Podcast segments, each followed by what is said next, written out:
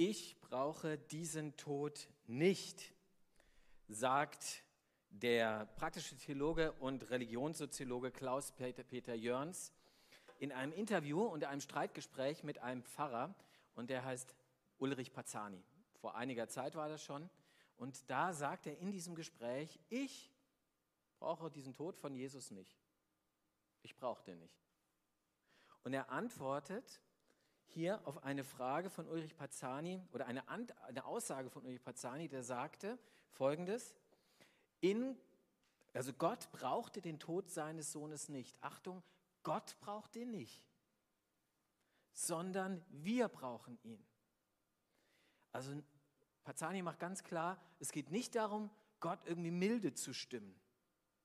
Ja, so nach dem Motto, äh, wir bringen Gott ein Opfer und dann, dann geht der, der, der Geruch des Opfers, steigt in seine Nase dort oben und dann ist er plötzlich wieder gut drauf. Und vorher war er richtig böse auf uns. Darum geht es nicht. Es geht um uns. Es geht um uns. Gott braucht den Tod seines Sohnes nicht, sagt Pazzani, sondern wir brauchen ihn. Und zitiert er 2. Korinther 5, 19, in Christus versöhnte Gott die Welt mit sich selbst heißt es in 2. Korinther 5, Vers 19, Gott selbst war in Christus und starb für uns. Ja, und dann sagt eben dieser Theologe, ich brauche diesen Tod nicht. Für mich hätte er nicht sterben müssen. Ich fand es traurig für einen Theologen. Dabei haben wir das Kreuz im Zentrum unseres Glaubens. In jede Kirche, in die ihr geht, seht ihr dieses Kreuz im Fluchtpunkt, ihr seht es normalerweise, in den meisten Kirchen steht es ganz vorne, ein großes Kreuz. Entweder hängt der Korpus, der Körper Jesu noch dran oder er ist leer. Aber das Kreuz ist ganz zentral. Und einige von euch haben diese Masken auf, die wir heute am Ausgang wieder äh, verkaufen wollen, für alle, die es wollen, wo unser Logo drauf ist, dieses Kreuz. Warum haben wir ein Kreuz? Klar, weil es im Zentrum unseres Glaubens steht, dieses Kreuz von Golgatha. Und weil wir der festen Überzeugung, und wir brauchen es, wir brauchen diesen Tod. Einzigartig hingegeben, das ist das Thema heute von dieser Predigtreihe. Und da denken wir darüber nach, was es heißt, dass Gott sich für uns hingibt. Warum eigentlich brauche ich diesen Tod? Es hat etwas mit einem Virus zu tun wahrscheinlich der tödlichste Virus, den es in der Geschichte der Menschheit gibt. Und zwar das ist der Virus der Sünde. Der Virus der Sünde. Und Sünde bedeutet so viel wie, dass ich mich von Gott entferne, dass ich ähm, von Gott wegrenne. Und es hat verschiedene Facetten. Das äh, äußert sich zum Beispiel daran, dass, ich, dass Gott mir einfach gleichgültig wird. Dass ähm, Gott keine Rolle in meinem Leben spielt. Oder dass die Probleme meine Nächsten, meines Nächsten mir völlig wurscht sind und ich lieblos durch die Gegend renne. All das sind Zeichen dessen, dass wir in Sünde leben, so sagt es die Bibel. Und das ist der tödlichste Virus, der übrigens auch ganz schöne Langzeitfolgen hat. Also richtige Langzeitfolgen. Und zwar meistens schon unmittelbar und dann auch auf die Länge hin, sozusagen auf die, auf die, äh, in, die, in die Zukunft hin. Und er ist hartnäckiger als jeder Coronavirus, dieser, dieser Virus. Er macht uns fertig und wir können ihn nicht einfach ignorieren. Und wir können den auch nicht einfach so beseitigen, wenn wir sagen, Schwamm drüber. Das denkt man ja manchmal, ja Gott, warum sagst du nicht einfach Schwamm drüber? Weil die Bibel, der Bibel bewusst ist, wie stark und wie äh, wirkmächtig dieser Virus ist und was es für Folgen hat für unser Leben, unser, unser Leben äh, untereinander und auch zu unserer Beziehung zu Gott. Ich möchte es versuchen deutlich zu machen, mal ein paar Beispiele, wie todbringend eigentlich dieser Virus ist. Das ist eine Mutter, die ist leicht gestresst und in ihrem Stress macht sie ihre Tochter an und sagt, am liebsten wärst du nie geboren worden. Was macht es mit dem Kind, mit der Tochter, mit dem Mädchen? Da stirbt was in ihr todbringend. Vielleicht in ihrem Selbstbewusstsein, in ihrem Selbstwertgefühl. Vielleicht so stark, dass, man, dass man es nicht mehr reparieren kann. Vielleicht kann die Mutter danach hingehen, das tut mir so arg leid, aber die Worte sind gefallen. Und vielleicht haben sich diese Worte in die Seele dieses Mädchens reingebrannt. Und sie kriegt sie irgendwie nicht mehr los. Ja, was soll sie jetzt machen? Schwamm drüber hilft der Frau nicht. Wo kriegt sie wirklich Vergebung? Oder ähm, vielleicht kennt ihr so Leute, so, so Menschen, die irgendwie so fast zwanghaft schon lügen. Ja, im Zwischenmenschlichen. Ich habe die Freunde, die irgendwie immer mit der Wahrheit es nicht so ernst nehmen. Und irgendwann geht die Beziehung kaputt und sie stirbt. Das Vertrauens, die Vertrauensbeziehung zu diesen Menschen stirbt, geht ein. Oder gehen wir mal von dem Zwischenmenschlichen weg, sondern äh, auf die Beziehung zu Gott. Wenn ich Gott aus meinem Leben ausblende und mich verabschiede von der Quelle des Lebens, dann lande ich im Tod. Das ist eigentlich ganz logisch. Wenn Gott die Quelle des Lebens ist und ich verabschiede mich davon, dann bin ich eigentlich lebendig tot, wie so ein, ja, vielleicht so eine Art Zombie, der durchs Leben rennt, aber irgendwie nicht wirklich lebendig ist. Der Virus ist todbringend und hat ganz schwere Folgen für uns und unser Leben. Und deswegen kann man nicht einfach nur sagen, ja, schwamm drüber, das war's.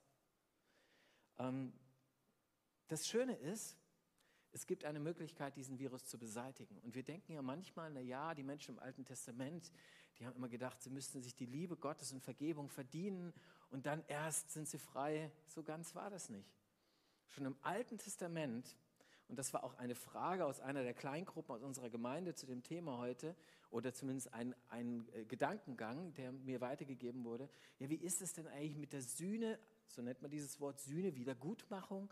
Im Alten Testament und inwiefern hängt es mit Jesu Tod zusammen? Und das will ich euch heute Morgen mal versuchen zu, äh, deutlich zu machen, ähm, wie Gott schon im Alten Testament eine Möglichkeit schafft, Vergebung zu äh, bekommen, zumindest mal zeitweise. Ähm, wer von euch weiß, wie der, der größte Feiertag der Juden heißt in Israel? Was? Yom Kippur, genau, das ist äh, sogar Richtig, das ist der große Versöhnungstag. Und in äh, Levitikus 16, also 3. Mose 16, bitte geht, wenn er heute mal nach Hause geht und die Bibel aufschlagt, dann macht es doch mal dort. Also Levitikus ist nicht so toll zu lesen, mal ganz ehrlich. Ich habe meine persönliche stille Zeit mal von einer gewissen Zeit damit gemacht. Boah, was für harte. Aber ähm, macht's, macht's doch mal, lest mal mindestens dieses Kapitel. Das ist ganz spannend und interessant. Da ist vom großen Versöhnungstag die Rede. Da ist die, Fra die Rede davon, wie die, die, die Schuld des ganzen Volkes Israel ähm, gesühnt wird. Also sozusagen vergeben wird, wieder gut gemacht wird. Und ich habe gedacht, ich zeige, mach, mach das heute mal plast, ganz transparent. So wie das ungefähr, ja, was die da uns an Anweisungen geben in diesem äh, Kapitel, äh, wie die Israeliten mit Sünde umgehen sollen. Und ähm, ich habe heute einen Gast mitgebracht und ähm, ich hole ihn mal schnell.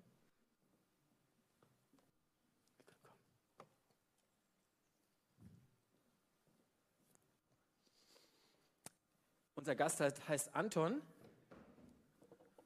Und äh, Anton, genau, ist ein bisschen schüchtern. Aber kommst du, Anton? genau, unser Ziegenbock heute. In diesem Kapitel, jetzt seid ihr alle abgelenkt, ich merke es. Komm mal hoch, ja, super. In diesem Kapitel, äh, da ist von einem Bock die Rede. Jetzt macht er noch Kunststückchen hier für den Livestream, richtig gut, ja, super. Ja, genau. Da ist von einem Bock die Rede, einem Ziegenbock. Und jetzt ist, ist folgende Anweisung. An diesem Tag soll der Priester zu diesem Opfertier gehen, das gebracht wird, und er legt seine Hand, das mache ich jetzt nicht, er stemmt sie auf den Kopf des Tieres er stemmt sie, bekennt die Sünde Israels und identifiziert sich mit dem Tier. Das heißt also, der Bock wird jetzt zu dem Sünder Israel. Er identifiziert sich mit ihm und jetzt geht der Sünder in die Wüste. Jetzt wird dann wird der Bock in die Wüste geschickt. Das machen wir mit Anton jetzt nicht. Ja, er wird in die Wüste geschickt und verendet und stirbt dort. Den Tod des Sünders. Die Folge von Sünde, des Virus Sünde ist Tod. Und dann ist Israel frei. Das, das ist sozusagen die Schuld des ganzen Volkes, wird auf ihn gelegt. Ja, so, so ist das gedacht. Und das ist eine ganz tolle Möglichkeit für die Israeliten und die Juden gewesen, äh, um ja, ein Stück Freiheit zu erleben, ein Stück Vergebung zu erfahren, Sühne zu schaffen. Das Gute ist, lieber Anton, du darfst wieder gehen. Und zwar nicht in die Wüste, sondern in den Schnee. Ja.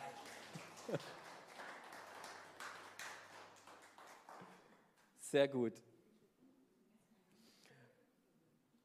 Ihr kennt wahrscheinlich alle so im Alltag, sprechen wir vom Sündenbock, ne? Ah, du bist der Sündenbock. Und genau daher kommt es, aus diesem Bild heraus, da ist der Sündenbock, der die Sünde der Welt, insofern die Sünde, äh, die Sünde Israels trägt. Und stellvertretend für Israel stirbt. Es ist dieser Gedanke der Stellvertretung. Anstelle des Volkes stirbt der Bock. Ähm, und äh, das ist, äh, das ist eine ganz tolle Sache und es gibt eine gute Nachricht und zwar nicht nur für Anton, es, wir brauchen nämlich keine Ziegenböcke mehr, sondern das Gute ist, im Hebräerbrief heißt es mal in Hebräer 9, Vers 26, jetzt am Ende der Zeiten ist Jesus erschienen, um ein für alle Mal die Sünde der Welt dadurch fortzuschaffen, dass er sich selbst zum Opfer brachte. Ein für alle Mal. Lest mal den Hebräerbrief, dann seht ihr dieses Wort, diese, diese Wendung kommt ganz oft vor. Ein für alle Mal hat er das Opfer gebracht. Ein für alle Mal. Und jetzt ist die Sünde der Welt weg. Wer sich zu ihm bekennt, zu Jesus bekennt, der darf wissen, die Sünde ist ein für alle Mal weg, mit all seinen Folgen gesühnt, wieder gut gemacht. Und zwar nicht nur für ein Jahr, sondern dauerhaft. Ein für alle Mal. Jesus wird zum, Sonnen, äh, zum Sündenbock, zum Virusbock, könnte man auch sagen. Äh, er, er gibt seinen eigenen Sohn, der Vater gibt seinen eigenen Sohn für uns. Schon oft gehört. Jetzt mal, das war der, der, der alttestamentliche Hintergrund. Und jetzt ähm, möchte ich euch einladen, vielleicht geht es dir gar nicht mehr so ans Herz. Du denkst, naja, interessant, ja, habe ich auch schon mal gehört irgendwann alles gut und alles richtig. Geht dir das noch ans Herz? Also bewegt dich das noch? Vielleicht ist es hilfreich, wenn wir uns einfach mal in Gottes Rolle hineinversetzen, als Jesus am Kreuz für uns stirbt. Versucht es, indem ich euch mit hineinnehme in eine Geschichte. Du, der Tag ist vorbei, du sitzt im Auto, du hast Radio. Und du hörst plötzlich eine Nachricht. Auf sonderbare Weise verstarben drei Viertel der Bewohner eines Dorfes in Indien. Und sie sind gestorben an einer unbekannten Krankheit, einem Erreger, den man nicht weiß, woher der kommt und was das für einer ist.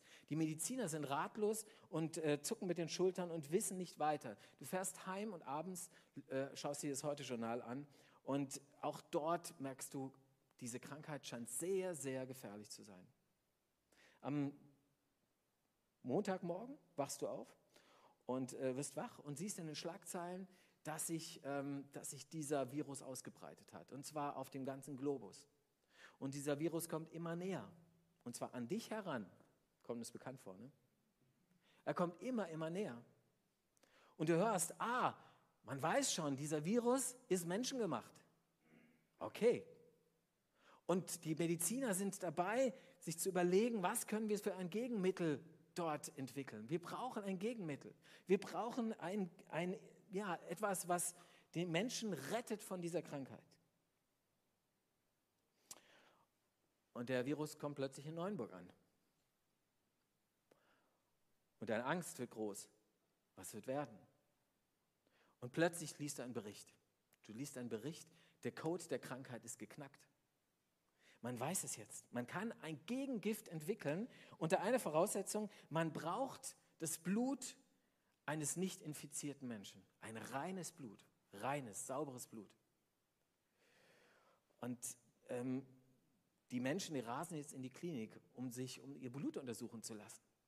Und es gibt also da schon eine richtige Schlange vom Krankenhaus und du fährst mit deiner Familie dorthin, mit deinen Kindern und mit deiner Frau und, und äh, deinem Mann, wie auch immer. Du fährst also dorthin und äh, du siehst, wie da Blutproben genommen wird, eins nach dem anderen. Und du hast auch deine Probe genommen und gesagt, ja, was sollen wir jetzt tun? Und ich sage, ja, warten, wird, wird, wird, euch gesagt, ja, warte einfach mal hier.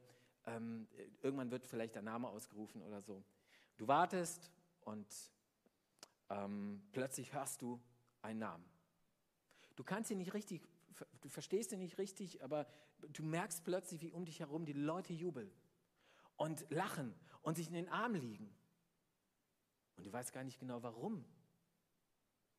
Und plötzlich zupft dein kleiner Sohn dich am Ärmel.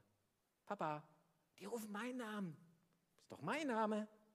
Und du denkst, oh ja, es ist jemand gefunden worden. das Blut meines Sohnes, das wird gebraucht. Er kann die Welt retten. Und du gehst zu diesem Arzt in diese Klinik hinein und der Arzt kommt auf euch als Eltern zu und sagt, also ähm, wir haben nicht gewusst, dass es sich um Minderjährigen handelt. Wir brauchen hier unter, Ihre Unterschrift unter einen Vertrag, dass wir Blut nehmen dürfen von Ihrem Sohn. Und du liest dir das durch und plötzlich kommst du an, an den Punkt, wo es darum geht, wie viele Blutkonserven denn gebraucht werden. Da ist keine Zahl eingetragen. Und du fragst nach und sagst, ja, ähm, lieber Herr Doktor, ähm, wie viele Konserven brauchen Sie denn? Da wird der Arzt sehr nachdenklich und sagt, wir wussten ja nicht, dass es sich um ein Kind handelt. Wir brauchen das ganze Blut Ihres Sohnes. Und du kannst es kaum verarbeiten und willst eigentlich rausschreien, aber begreifen Sie denn nicht? Und der Arzt sagt, es geht um das Leben der ganzen Welt, aller Menschen. Es geht um die Rettung des ganzen Planeten. Es ist dringend. Wir benötigen das ganz dringend. Und nach einiger Zeit zitterst du und hast Tränen in den Augen, nimmst einen Stift zur Hand und unterschreibst diesen Vertrag. Kannst du jetzt zu deinem Sohn zurückgehen? Kannst du in den Raum gehen, wo er vielleicht sitzt gerade, an einem Tisch und sagt, Papa, was wird denn jetzt gemacht? Kannst du da zurückgehen? Kannst du seine kleinen Hände, Hände fassen und zu ihm sagen, du, mein lieber Junge, ich habe dich sowas von Herzen lieb und ich will immer auf dich aufpassen und die soll niemals etwas zustoßen, was unbedingt notwendig ist. Verstehst du das? Kannst du das? Und als der Arzt dann zurückkommt und sagt, es tut mir leid, wir müssen jetzt anfangen, kannst du einfach weggehen und rausgehen, weg von deinem Kind, während du vielleicht noch hörst von diesem Kind, Papa, Papa, warum hast du mich verlassen? Und in den folgenden Wochen gibt es dann Zeremonien so zu Ehren deines Sohnes. So richtige Zeremonien. Manche, die bleiben lieber liegen und kommen gar nicht und schlafen aus. Manche andere, die ähm, denken, der Schnee ist super und das Picknick am Strand, wie auch immer, wie das Wetter ist. Und du würdest am liebsten aufschreien und sagen, hey Leute, hallo, es ging um meinen Sohn. Ich habe meinen Sohn gegeben, damit du leben kannst. Versteht ihr das denn nicht? Geht euch das nicht zu Herzen? Berührt euch das gar nicht mehr? Ist das schon so Gewohnheit geworden bei euch, schon nach der ersten Woche? Wisst ihr, solch, solch ein Opfer bringt der Vater im Himmel für uns. Und es ist hilfreich, manchmal sich in Gottes Perspektive hineinzuversetzen und zu sehen, was das für Gott, für Gott ein Opfer war. Wirklich ein Opfer. Und Achtung, jetzt nicht missverstehen. Man könnte ja bei dem Gedanken jetzt auch meinen, Gott hat halt doch jemanden gebraucht, ne, dem er das aufschiebt. Sondern es ist Gott selbst, der in diesem Jesus stirbt. Und das kann man bildlich in diesem Bild auch schön deutlich machen. Jeder, der Vater oder Mutter ist, der kann das vielleicht ein Stück nachvollziehen. Wenn die eigenen Kinder geschädigt werden, dann ist man selbst mitgeschädigt. Dann tut einem das weh. Ich weiß es aus Gesprächen mit Menschen, die ihre, ihre eigenen Kinder verloren haben, wo die Reihenfolge des Weggangs aus diesem Leben nicht eingehalten worden ist, wo äh, das eigene Kind stirbt. Dann merkt man, da ist etwas geschädigt worden im, im Herzen dieser Eltern. Und zwar, da wurde ihnen das Herz rausgerissen, im wahrsten Sinne des Wortes fast, ja. Äh, und genauso ist es auch, wenn Jesus stirbt, wenn, wenn wir sagen, Gott hat seinen Sohn gegeben, hingegeben, geopfert, dann meinen wir genau das, dass Gott sich hat das Herz rausreißen lassen, für mich und für dich, damit der Virus besiegt ist. Ein für alle Mal. Und ich glaube,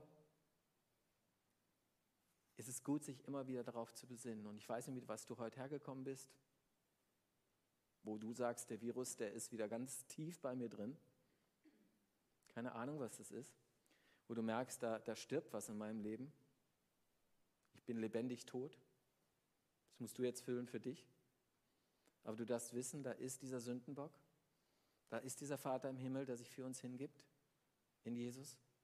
Und du darfst alles auf ihn werfen. Und ich würde dem lieben Herrn Jörns einfach nochmal ganz klar entgegenschreiben, ich brauche diesen Tod. Ich bete noch. Jesus, danke dafür, dass du ans Kreuz gegangen bist für uns. Wir haben schon so oft gehört. Und es soll uns immer wieder neu berühren und bewegen. Und wir bringen dir jetzt das, was in unserem Leben nicht in Ordnung ist, da wo der Virus zugeschlagen hat wieder einmal, wo wir die Folgen spüren und wo es sich in uns so zusammenkrampft, weil wir merken, da sind wir schuldig geworden. Da laufen Dinge nicht richtig. Wir bringen dir das und werfen das jetzt auf den Sündenbock. Wir werfen es auf deinen Sohn, Vater. Und dürfen frei sein. Danke dafür. Amen. Weil du uns liebst.